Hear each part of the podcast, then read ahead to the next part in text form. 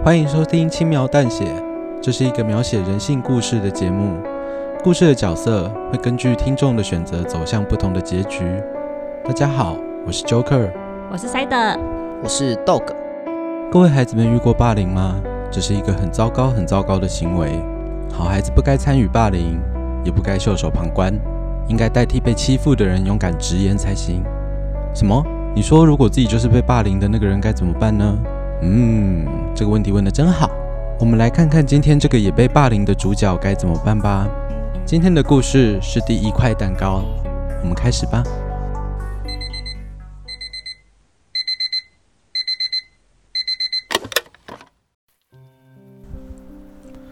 早安，还有生日快乐。我从床上醒来，就像过去的无数个日子一样。妈妈独立抚养我，兼了很多份打工。当我睡醒时，妈妈还没回家；当我回家时，妈妈已经出门。虽然不常见到妈妈，但我知道她很关心我。即使她工作再晚再累，仍然会撑着疲惫的身体替我准备明天带到学校去的便当。我的家境并不富裕，哪怕在别人眼里看起来非常简陋的便当。在我眼里，也都是妈妈辛苦的结晶。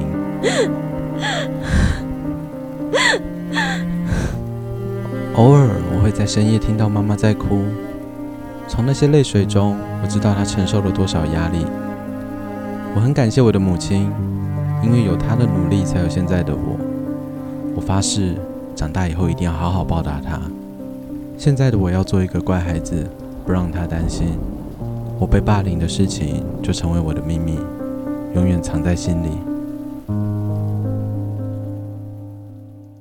哎，某部，让我看看你今天带了什么好料来啊！每到午餐时间，那群人会来抢我的食物，有时是吃掉，有时是扔掉，或是丢在地上逼我吃，并不为了什么，只是因为他们高兴。这是我妈辛苦替我做的，你们不要碰它。一开始我还会反抗。用身体维护着饭盒。讽刺的是，我越是反抗，反而越能激起他们欺负我的欲望。哎，我们都是好同学，干嘛那么小气啊？还是你在里面藏了什么好料，跟我们分享一下？那个人抢走我手上的饭盒，挑出一块炸得金黄的排骨，把饭盒打翻在地，咬了一口之后丢在我面前。Take it 好勾了。他饶富兴味地看着我。仿佛在期待我真的会把地上的东西捡来吃。我抬起头看着他，眼神充满怒火。但那只是一开始的事情。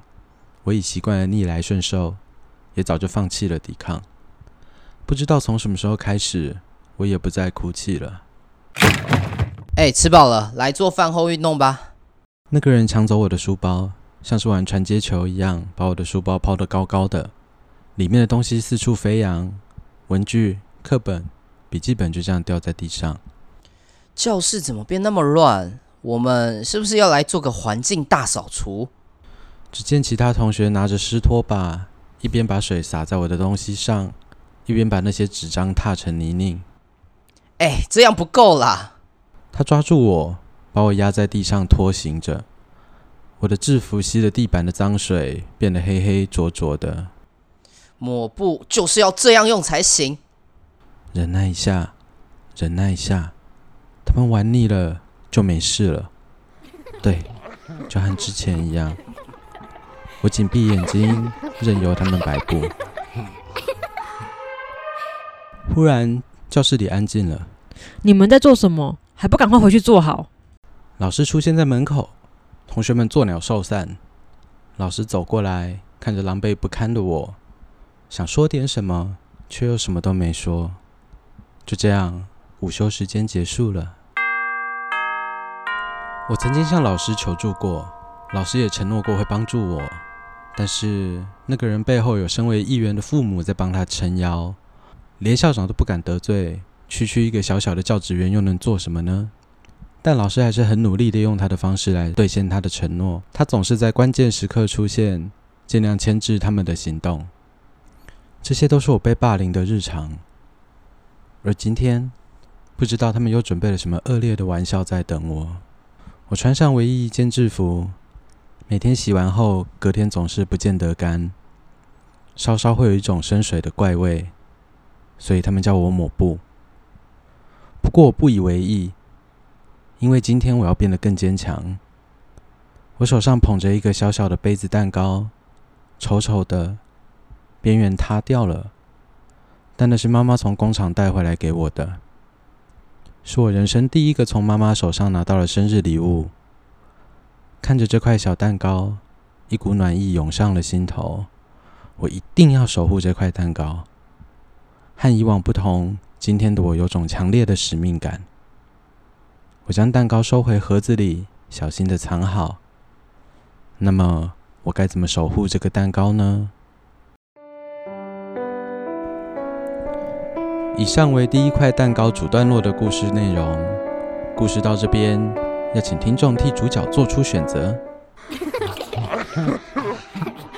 哎，如果你够带种，敢反抗我，就回到播放清单，点击播放第一块蛋糕，选项 A，勇敢的反抗，看看会发生什么事。或是同学们在被欺负时，记得也可以向老师求助哦。欢迎回到播放清单，点选第一块蛋糕，选项 B，找老师求助。那就交给你替我做出选择喽。我们下个选项见吧，拜拜。